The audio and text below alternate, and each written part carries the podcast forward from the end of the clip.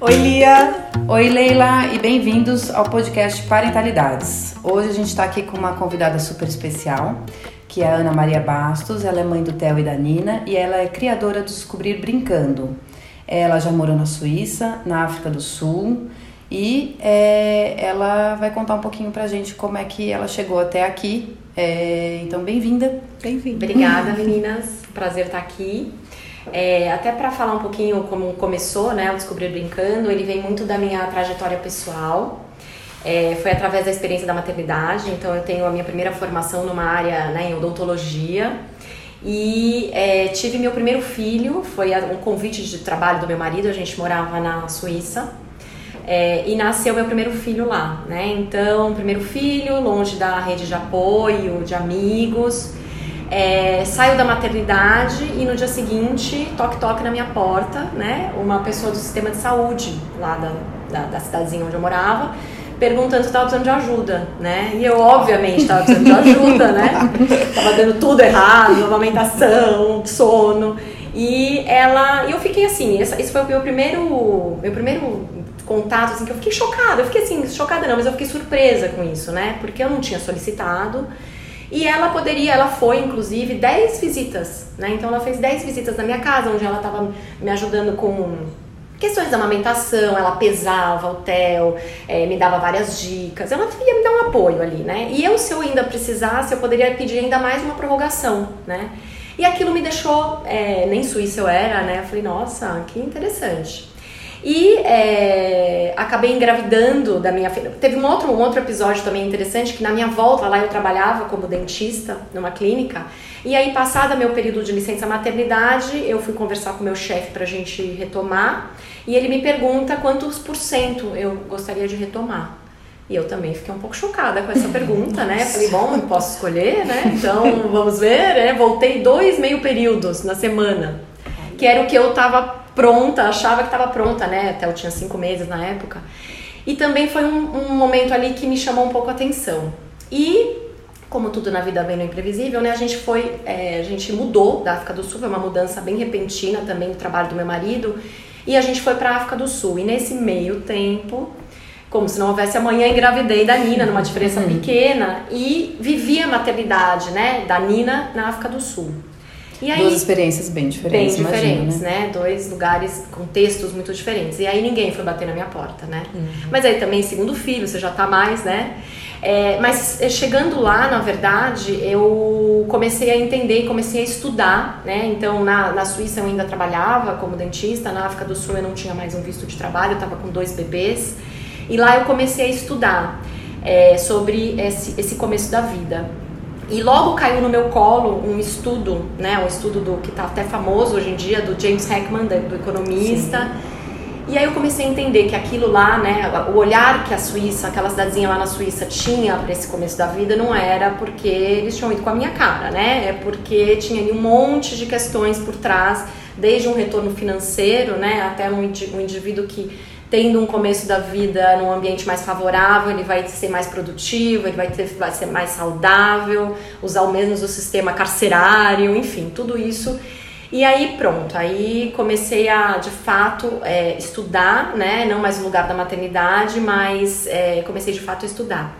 E é, coincidência ou não, na clínica que eu trabalhava era onde ficava a Associação Pickler Loxi, é, lá do cantão onde eu morava, o cantão de Vô, que até então para mim era um nome bem estranho, né? Tinha uma movimentação de famílias e bebês. É, e comecei também, tive contato com a abordagem Pickler, né? Então, é, até mesmo sem saber, na, na, na, creche que o meu filho, é, ele frequentava lá na Suíça, é, sempre quando eu ia buscá-lo, é, no final do dia, ele estava no chão, isso me causava um certo estranhamento, né? Eu falava, nossa. Ele tinha cinco meses. Ele tinha cinco, seis meses. Uhum. Ele entrou com cinco e, e, e, a gente saiu de lá, ele tinha um ano e meio, né? Então, uhum. mas ele era bem pequenininho e eu, eu, aquilo me estranhava, né? Nossa, por que ele tá tá no chão, né? E aí eu fui perguntar, eu lembro que eu fui perguntar para uma das, é, das, das meninas, das professoras, e ela, ela né, aquela, aquele jeito, olha, então, se ele não estiver dormindo e não estiver sendo cuidado, ele vai estar tá no chão. Foi essa resposta que eu tive. Eu falei, bom, então tá bom, muito obrigado. E depois, logo depois, eu fui começar a entender, né? É, e que bom que ele estava no chão. E aí, lá na África do Sul, então, é, eu começo a estudar é, por dois caminhos, né? Conceitos de neurociência e é, a abordagem Pickler. O que eu acho que foi, assim, para mim foi muito, é, foi muito importante ter contato com essas duas é, áreas, né? Vamos dizer assim, porque de um jeito, de um, de, por um lado, a, a, a, ciência né, vem mostrar dados e números e conexões cerebrais por segundo, esse bebê cientista, e que eu acho que é muito fácil a gente cair num discurso de então o que, que eu preciso fazer, né? Uhum. Então tá na minha mão, eu preciso ficar plantando bananeira, preciso botar meu filho no, no falando mandarim, né? E, é, por outro lado, a abordagem, acho que ela vem me trazer as respostas, assim, que de fato uma criança precisa, né? O que, que é esse ambiente favorável? Né? Então, eu acho que fui, fui muito feliz eu ter contato com essas duas é, linhas, vamos dizer assim, é, ao mesmo tempo. Muito legal. Então, vamos começar por esse princípio. Quem foi Pickler? E fala um pouquinho pra gente também dessa abordagem que você aprendeu. Tá. E hoje aplica. É, é, Amy Pickler, ela foi uma pediatra, né? Ela é húngara e ela fez os estudos em Viena. Então ela, ela era casada com um pedagogo e era um casal assim super progressista, assim, aquelas pessoas à frente da sua época. E ela é, trabalhava né, em Viena, ela trabalha, fez os estudos e trabalhava em Viena. E na época da Segunda Guerra, ela era judia, ela voltou para Budapeste, né? E ela foi cuidar de, de um orfanato, né? Então, naquela época, muitos orfanatos, né? É, órfãos da guerra. E, e ela foi cuidar desse orfanato que fica, né? Ficava na época, não, não existe mais como um orfanato, na rua Loxi. Então, muitas vezes a abordagem é conhecida como Pickler, do sobrenome dela, Loxi pelo nome da rua uhum. lá em Budapeste. E, e, uma coisa assim muito interessante, né, que a gente que a gente tem relatos e cases famosos, né, de, de experiências de orfanato naquela época, é que crianças saíam sequeladas, né? Uhum. É, tem Quando saíam, né? Quando saíam, exatamente. Era um modo assim sobrevivência, né? É, e lá em Locks, o que aconteceu no mesmo contexto, né? É, as crianças elas que, que foram para adoção perto dos seus 3, 4 anos, elas tinham seu desenvolvimento como se tivessem sido criadas em suas famílias. Então, assim, é, nossa, o que, que, que tem nesse leite aí, nesse orfanato, né?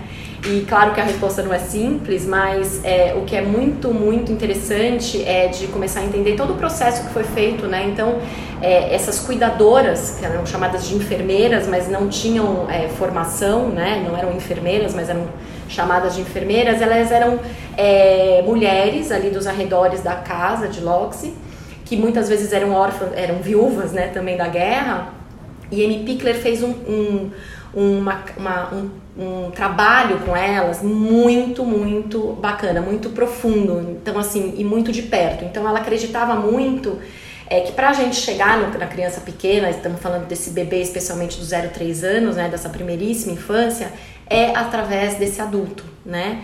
Então, o bebê humano da nossa espécie é o que mais tempo depende dos cuidados de um, de um, de um adulto, né? Então, na natureza, é o potrinho que nasce já sai andando, é, o bebê humano não, né? Até por, pela nossa característica do, desse nosso cérebro super especializado. Então, não tem como a gente falar desse bebê, desse desenvolvimento desse bebê, sem a gente olhar para esse adulto que está em relação com ele. Então, acho que uma, uma das grandes é, dos grandes segredos lá é esse trabalho que ela fez junto a essas, essas cuidadoras, essas enfermeiras, né? É, e o apoio, o suporte que ela dava para essas, essas mulheres, né? Para essas, essas cuidadoras. É, um, um outro pilar bem importante que também foi bem inovador, ela já, ela já tinha esse, ela já trazia o conceito de doença psicossomática, por exemplo, muito antes da OMS, né, é, trazer esse conceito. Então ela já entendia é, esse, esse indivíduo, né, esse bebê pequenininho, a saúde dele era mais do que só a saúde física, não estar doente, mas toda a questão de desenvolvimento, uhum. né. É, e uma das grandes é, teorias dela, que ela escreveu livros, é sobre o desenvolvimento psicomotor né? Então, a, ela tinha lá em, em Loxi, né? Ela tinha um laboratório, né? Ela tinha bebês de 0 a 3, 4 anos nos, em todos os seus espaços de vida, né? E ela observava muito. Ela observava, ela registrava e ela tinha esse olhar crítico. Então acho que isso trouxe muito material, muita reflexão e muita pesquisa sobre que de fato, é, que ambiente é esse que o bebê precisa.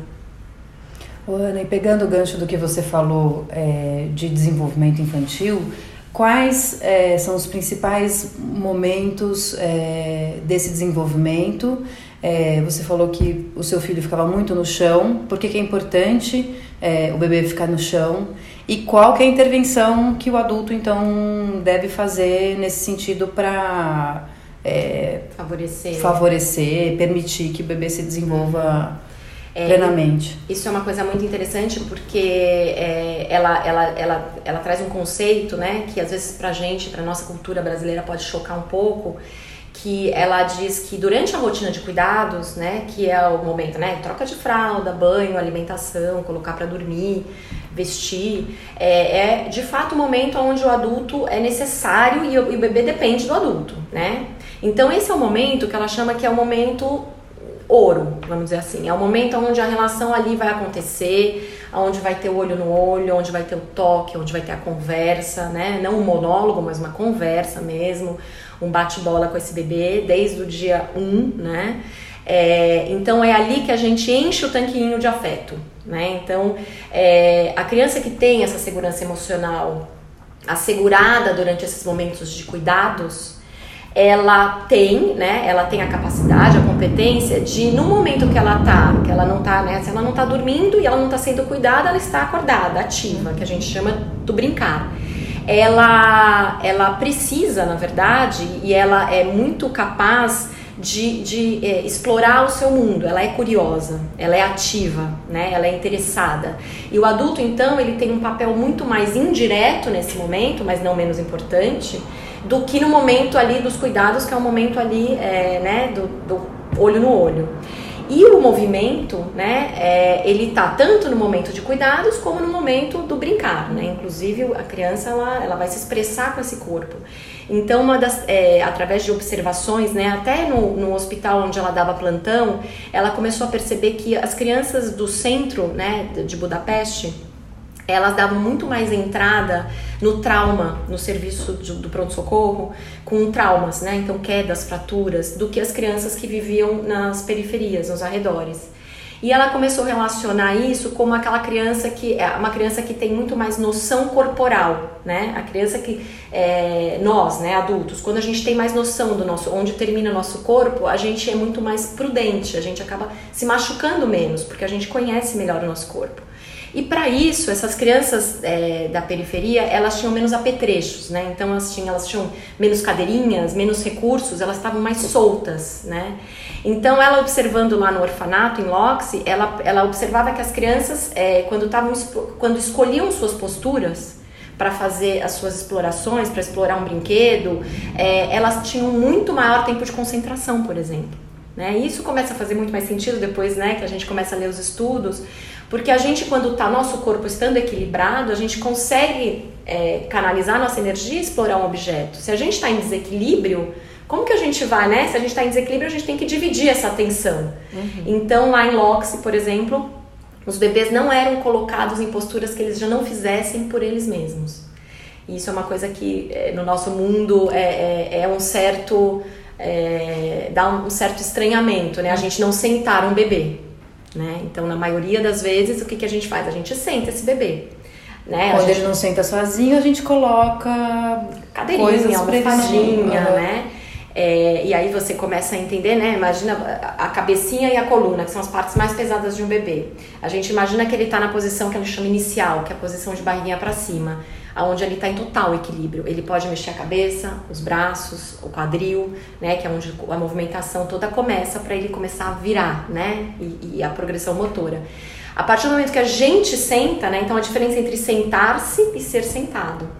A partir do momento que a gente senta o bebê, é, muitas vezes o bebê não, não consegue sair daquela postura. Ele está travado ali. Inclusive até a caixa torácica dele não tem um movimento tão amplo como se ele tivesse, né? Porque a gente está imprimindo uma gravidade nele que ele não está pronto ainda. Que ele não tá, a, a musculatura paravertebral dele não está fortalecida com, as, com, a, com o rodar do tronco que ele vai fazer no chão.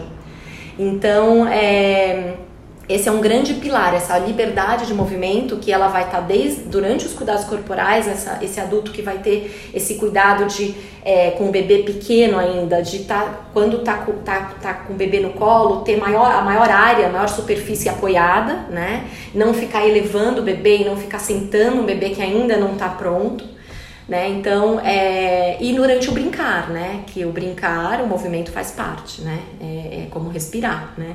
Então, a gente, se a gente colocar o bebê numa cadeirinha para ele brincar quando ele está ativo, como é que ele vai movimentar? Como é que ele vai testar suas posturas, né? Fica limitado, né? Fica absolutamente uhum. limitado. Então, eu acho que tá, tudo isso está por trás de uma visão desse bebê, né? Que ele pode, que ele é capaz, que ele é ativo. Né? E um respeito enorme pelo ritmo da criança também, né? Exatamente. Esse, esse também é uma outra. É, é, o respeito ao ritmo individual, né? Uhum. Não é uma competição, uhum. não é um. E que vai um pouco contra o que a gente vive hoje, esse discurso da pressa, né? Sim. Ela fazia até uma pergunta interessante, porque a gente está sempre assim, ah, mas ele já, ele ainda não anda, mas ele ainda não fala, mas ele ainda. E ela chama a atenção, o que, que o seu bebê já faz? Me conta. Né? Então ela já chamava a atenção para os pais é, ela era uma pediatra de família, ela acompanhava esse bebê, né? Então é esse despertar desse olhar dos, dos desses adultos que estão em volta da criança. É, você falou do papel mais ativo do adulto nos momentos de cuidado e na hora do brincar ele tem um papel secundário. Então eu gostaria que você falasse um pouco mais. Qual seria, segundo Pickler, o, o papel, as ações desse pai, dessa mãe, desse cuidador durante o brincar da, da criança? E eu acho que também um complemento que fiquei curiosa quais são os recursos que a gente oferece para esse bebê? Melhor menos, melhor mais? que tipo de materiais? Materiais, é. Então, é, então assim, né, o papel de, desse adulto, ele é mais indireto, mas não menos importante, né, porque é o adulto que vai favorecer esse momento, né, uhum. então tem que ter um adulto ali por trás disso. Então, é uma criança que tem, vamos pensar que ela tá com aquele tanquinho do afeto preenchido, maravilhoso, então ele tem curiosidade, ele vai querer explorar o mundo. Então o adulto ele tem que pensar desde essa roupa que o bebê vai estar tá ali ativo, é uma roupa que está limitando o movimento dele, é um macacãozinho que não deixa ele, ele movimentar direito a coxinha, né? É, é um sapatinho, né? Que está impedindo essa movimentação, que é a primeira movimentação que eles começam a, o calcanhar contra um chão, né? Para ele conseguir fazer uma rotação do quadril. Se ele tiver num né? Então, aonde, onde está esse bebê nesse momento da brincadeira? O espaço, né? Que é Sim. totalmente importante. Eu acho que o, o adulto ele tem esse papel de organizar esse espaço, propiciar esse espaço para que a criança consiga. É, então, se eu colocar ele num colchão mole, fofo, como que ele vai tentar virar, né? Então, uma superfície plana, segura, né? Então, um tapete, aí depende desse contexto, se é numa instituição, se é na sua casa, mas é uma superfície plana, segura, onde ele consiga ter esse, é, fazer os seus movimentos, né? Roupas que não impeçam essa movimentação, né? Então, é, e materiais, de, de acordo com a, capa, né, com a maturidade dele, então a gente tem que pensar num ambiente que seja desafiador, é, compatível com o nível, né, com a maturidade daquela criança.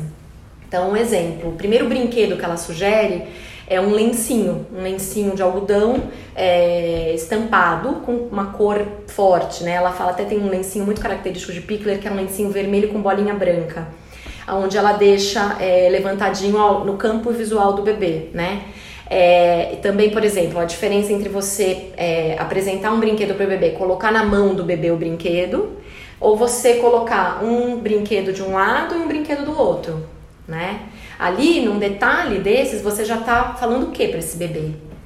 Você tem uma escolha, uhum. Né? Claro que o adulto está pensando o que, que ele vai colocar. Eu vou colocar um lencinho, vou colocar algo que ele possa manipular. Se eu colocar uma bolinha de tênis para um bebê pequenininho, o que, que vai acontecer, né? Ele vai tentar, vai correr a bolinha. Então, é um adulto que ele sabe, né, é, que nível, né, de desenvolvimento está aquela criança, maturidade é, e os interesses daquela criança, porque uhum. não é o bebê de um mês, mas é a Maria, é o João, né? Sim. Então, é toda o, o adulto tem esse papel nessa organização do espaço, através desse olhar E claro, ele está dependendo né, desse nível de maturidade, o adulto acompanha isso, né?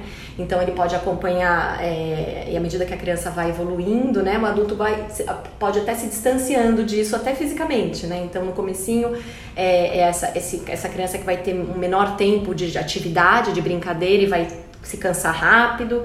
Então é um adulto que vai, é uma, é, é uma caminhada junto, né? Então é um adulto que vai saindo e o bebê vai avançando.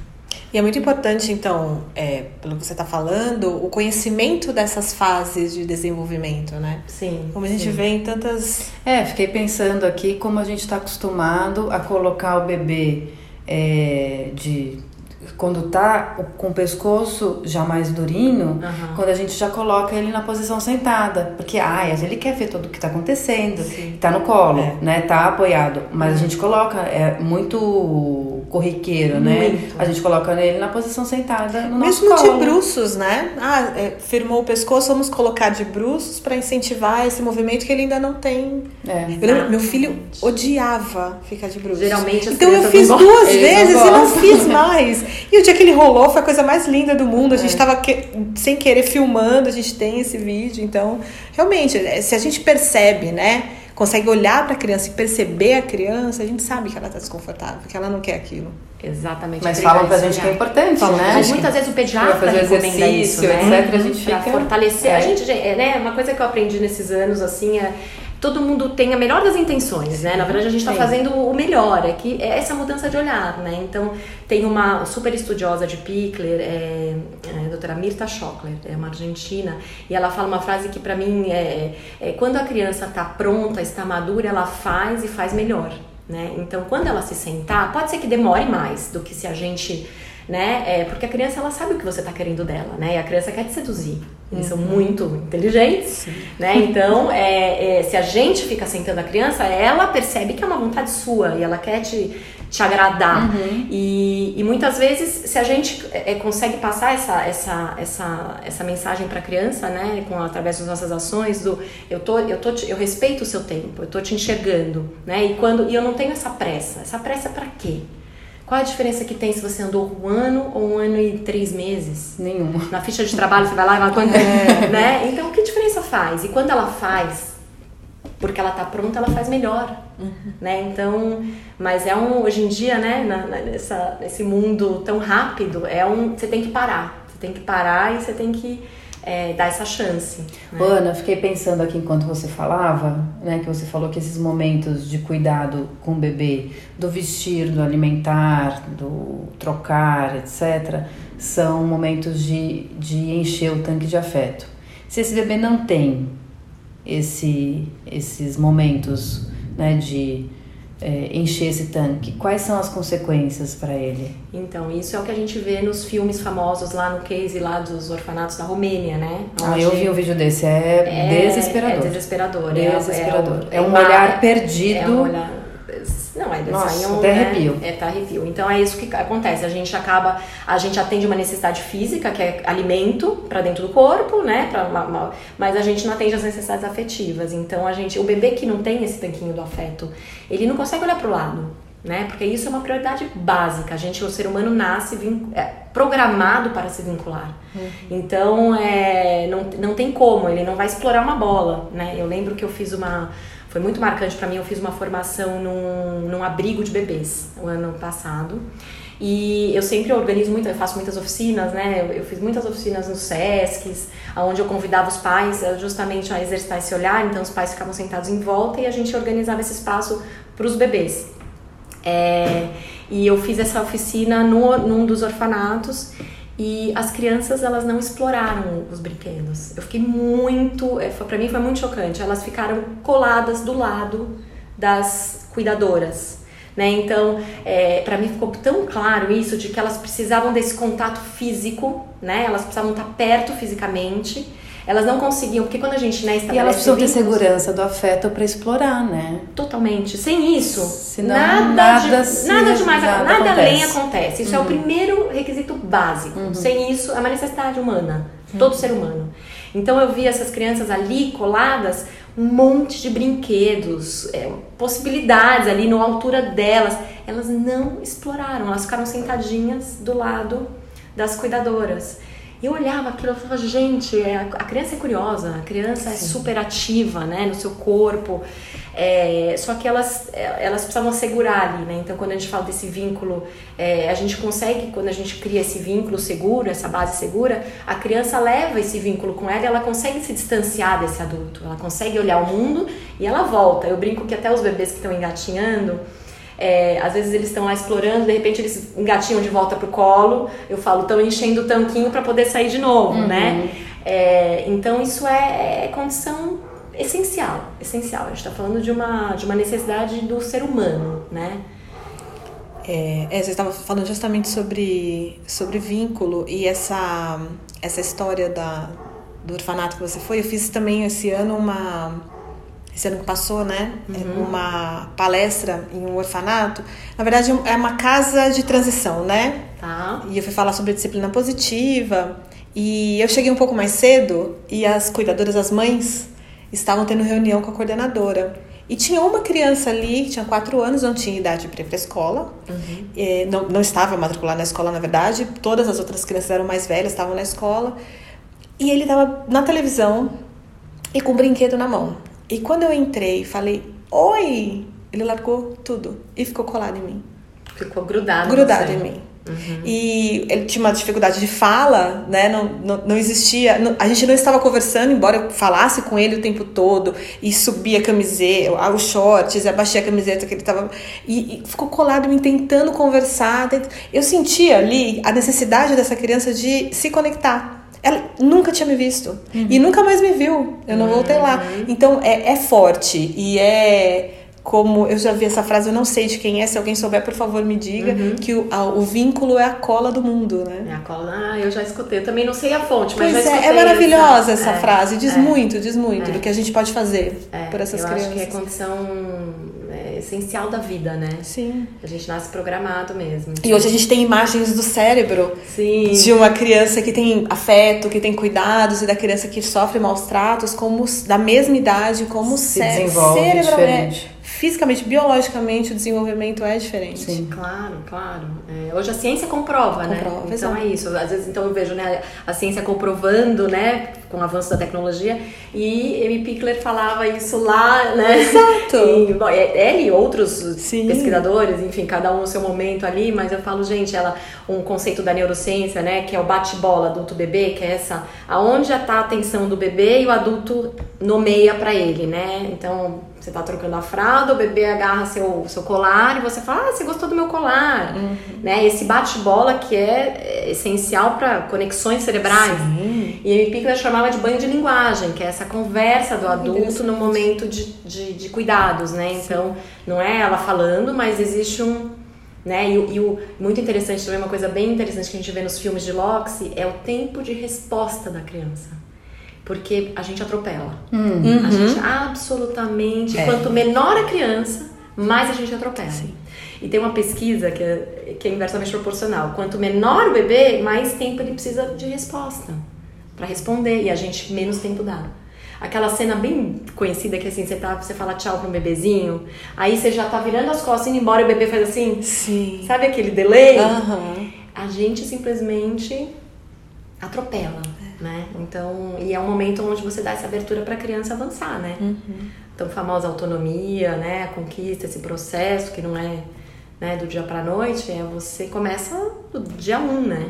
A própria linguagem, né? A, a criança está começando a falar e ela tem às vezes dificuldade em completar uma palavra, uma frase e a gente socorre, socorre, né? Tenta resgatar, tenta socorrer. E o que isso tira de oportunidade para essa criança aprender? No ritmo dela. Mas acho que é isso tá por trás, né? Por que, que a gente faz isso? Né? A gente está querendo ajudar. Lógico. Mas é porque a gente acha que ela precisa dessa ajuda, uhum. né? Assim, claro que a criança precisa da ajuda do adulto. Para várias coisas. Para muitas Sim. coisas. Ela depende do adulto, mas é, quando a gente já começa a olhar essa criança, né, como, poxa, ela é capaz, ela dá conta, a gente consegue se segurar mais e falar, ela vai avançar, né, de acordo com o seu nível de maturidade, claro. Mas eu acho que tudo depende dessa mudança de. Para mim, assim, quando eu conheci a abordagem, foi uma mudança de chavinha mesmo. Falar, gente, é, né, da relação com meu filho, e aí quando eu volto, eu falo, não, eu quero trabalhar com isso. O meu trabalho basicamente é fazer essa mudança de chave, assim, eu falo nas minhas, começo das minhas capacitações, palestras, é, que nem cine 3D, que você bota aquele, os óculos, uhum. né? Você, você começa a olhar a criança de outro jeito. Sim. Todas as suas interações vão, vão partir desse outro lugar, né? De dar esse espaço para a criança, né? Então, acho, acho, e acho que essa abordagem ela fala muito além da relação do adulto-criança, ela fala de relações humanas. É verdade. Né? Ela vai muito além. Ô, Ana, é, você faz um trabalho em Paraisópolis, que para quem não conhece é uma comunidade é, aqui de São Paulo, né, de vulnerabilidade. Tá famosa agora, né? É, agora sim, infelizmente. Né, é. agora fica muito conhecida é, pelos motivos errados, infelizmente, mas enfim, é, queria que você contasse um pouquinho pra gente qual é a sua experiência é, com essas mães e com esses bebês. Uhum. Lá a gente, eu faço parte, né? Eles já tem lá o, ambulatório, o Programais tem na comunidade de Paraisópolis, já está lá há mais de 20 anos começou com esse programa materno-infantil, que ele tinha mais um cunho bem é, da saúde, né? Ele é um ambulatório da saúde, então de vacinação, de puericultura. E agora, alguns anos, de, de alguns anos para cá, ele vem com esse conceito também de desenvolvimento, né? Então, não é só a questão da vacinação, é, questões de amamentação, é, de peso, altura, mas também essa questão de desenvolvimento. Então, a gente tem lá os grupos que são formados, de, desde as gestantes até os grupos de adultos e bebês, onde eles têm encontros regulares, semanais, onde a gente organiza esse espaço muito intencionalmente, né? Um espaço que é seguro, que o bebê pode explorar. E a gente faz esse convite para o adulto de. É, a gente traz temas e muitas vezes coisas que estão acontecendo ali, o bebê se movimentando, né? O próprio bebê vai trazendo um monte de exemplos para a gente e como é, a gente como a gente dá ferramentas para esse adulto, né? Então a gente fala de, do corpo dessa criança, do, do de como esse adulto pode é, conter o, né, é, colo, é, como é que ele vai deslocar essa criança de um lugar para o outro. Dos, eles começam com duas, três semanas de vida e seguem com a gente até um ano. É, agora vai até estender até os três anos. Então a gente tem esse espaço, que é um espaço né, que a gente fala que é acolhedor, é seguro para adultos também, né, onde eles possam também. É, a gente tem muito esse olhar de cuidar de quem cuida, né? Então uhum. não adianta a gente estar tá falando do desenvolvimento do bebê e a gente não está olhando para esse adulto, né? Uhum. Que a gente não dá o que a gente não tem. Então são famílias que muitas vezes é, até tiveram sua infância com é, na diversidade, né? Podem estar tá sofrendo, né, estar tá em situações adversas de vulnerabilidade, mas a gente faz esse convite é, para eles olharem, olharem o bebê por esse, por esse olhar, né? Então a gente, a gente, a ideia é dar ferramentas para eles. Então a gente tra... porque o conhecimento é importante, claro, a gente traz, mas a gente mais do que o conhecimento a gente quer sensibilizar mesmo para eles, né, é, utilizarem essas ferramentas que não necessariamente são óbvias Muitas, é, e na maioria das vezes, é, não envolve recursos financeiros, então, claro que você tem que viver, tem que ter um teto, tem que ter o um mínimo, né? É, mas que essa interação, né, essa relação é, de qualidade, ela não envolve recurso financeiro, né? Você pode estar. Tá, é, a partir do momento que você é, sabe que isso é importante, o que você pode fazer, né? a gente quer munir esses adultos dessas ferramentas. É uma coisa que. Eu, desculpa, Leila, você ia fazer uma pergunta só rapidinho. É, mas é que uma coisa que eu fiquei pensando aqui, né, de vínculo, conexão, tempo, qualidade, etc., é, tem essa história, né, de que, enfim, amor é, para criança se traduz em tempo, né?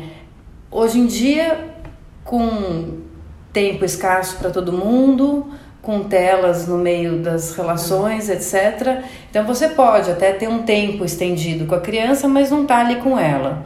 É, por outro lado, também, ah, que importa é que seja tipo 5 minutos de qualidade, 10 minutos de qualidade que eu também não compro muito. É, principalmente se a criança é pequena. pequena. É, acho que mais tarde, acho que até né, você faz um jogo, etc., na, naquele tempo que vocês têm Sim. e acho que a Sim. coisa funciona. Mas uh, eu lembro de ver no filme O Começo da Vida uhum. é, que uma entrevistada falava assim: Ah, tá bom, vou, vou lá falar pro meu empregador que eu vou trabalhar cinco minutos, mas vai ser com qualidade. É, eu lembro dessa palavra. E, é isso, quer dizer, é, também que, que, qual que é a, medida boa aí, né? Qual que é o equilíbrio bom desse, é. dessa, dessa equação? Então, a gente tem né, o mundo ideal e o mundo que, que é possível que vivemos, né? Sim. E a gente, né, olhando até para a situação do, do Brasil, então, pensando na minha experiência de Paraisópolis, daquelas famílias, né? É, eu, eu, gostaria muito de falar para elas, então, olha, agora vocês vão chegar do trabalho, né? E vocês vão ler um livro com os seus filhos, né? Vão brincar, vão, vão largar brincar, tudo. exatamente. Numa praça que não existe, num parquinho que não existe, né? Numa casa que não tem espaço físico. Hum. Muitas vezes não tem espaço físico para esse bebê ir para o chão, porque não tem um chão, terra batida, Sim. né? Então, é, a gente tem que pensar nisso, né? Então, a, a nossa... O que a gente tem muito em mente é a gente qualificar, né, esses momentos de cuidados que eles vão existir, né? O bebê tem que ser alimentado, tem que ser trocado, tem que dar banho, qualificar esses momentos, assim. A gente, a gente, nosso objetivo é, eu não, eu não posso dar lição de casa para essa, pra, né, para uma mãe, para um pai que estão matando neon por dia. Não adianta eu dar lição de casa é, é, maravilhoso que, né? E aí toda a sociedade, então desde essa creche, que essa criança chegue na creche, tenha um profissional capacitado e que tenha um espaço adequado para essa criança se movimentar e brincar e que tenha uma relação estável com esse cuidador, com essa professora, maravilhoso. Por isso que é um, né, precisa de uma aldeia para cuidar de uma criança. Que a gente tem espaços públicos que ela possa usufruir com essa criança, uma praça, que ela tenha sombra para ir da casa dela até o posto para vacinar né? Então, isso, a primeira infância não é à toa que ela entrou nos, nos ODSs, né? É, dos Objetivos de Desenvolvimento Sustentáveis, porque ela envolve políticas públicas, ela envolve a sociedade inteira, né? Mas pensando no que a gente tem, né, nessa família, no caso da, né, que tem ali é, situações, muitas vezes são famílias de maior, menor grau de instrução, como lá em Paraisópolis.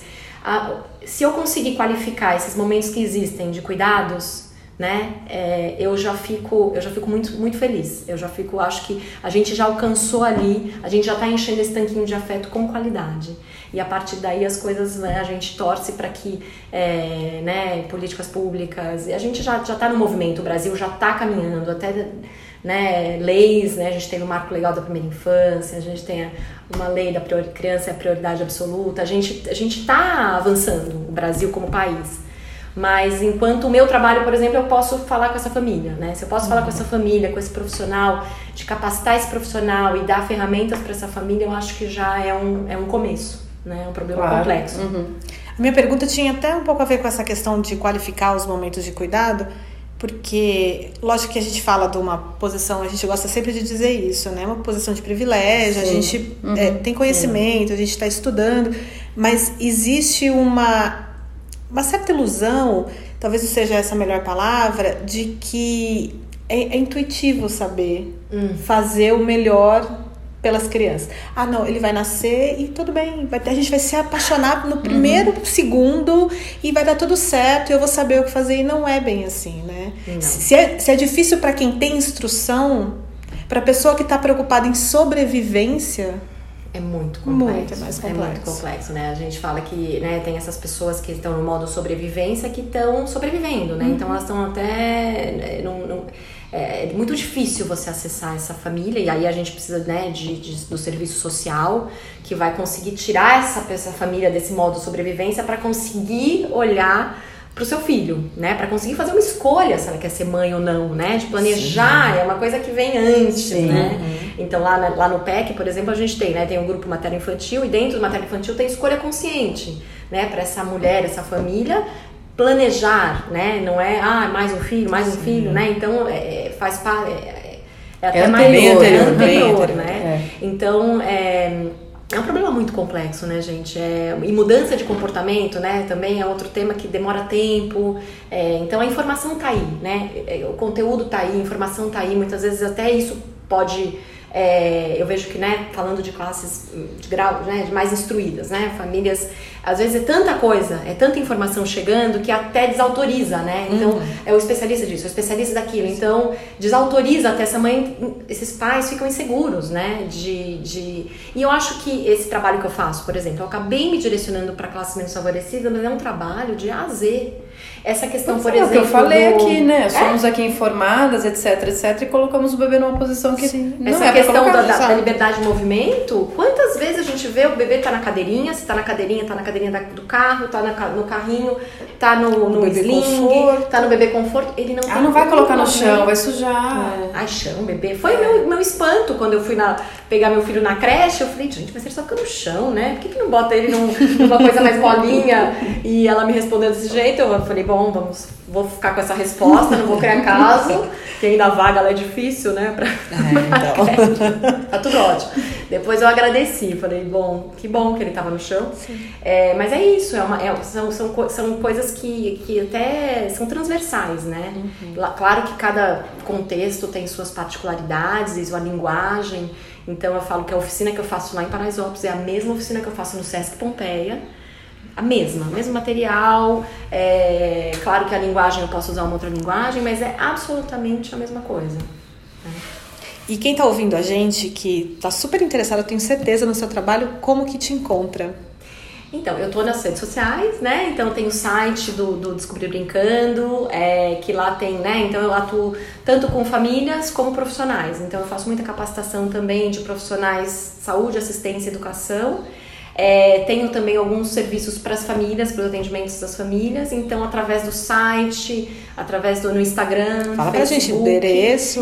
Então, é www.descobrirbrincando.com.br e o Instagram também, Descobrir Brincando. Facebook também, Descobrir Brincando. A gente vai colocar na descrição do podcast. Sim, ah, é, sim. É legal. legal, legal. Muito Obrigada, bom. Ana. Foi ótima a conversa. Muito, Adorei. Muito rápido. Pois é, rápido, e tem né? tantas outras coisas para falar que a gente volta. A gente volta. A gente é, volta. É. Obrigada, gente. Obrigada, Obrigada a você. Tchau, tchau. Tchau. O Parentalidade é um podcast quinzenal. Se você quiser ser avisado sobre os novos episódios, não esquece de seguir o podcast. E se gostou, compartilha nas suas redes sociais. Aproveita e segue a gente também no Instagram. Nossos perfis são o arroba liavasco, underline do cacau e o arroba conecta.me. Se você tiver alguma sugestão de tema ou entrevistado, basta escrever pra gente no podcast parentalidades.gmail.com. E até o próximo episódio.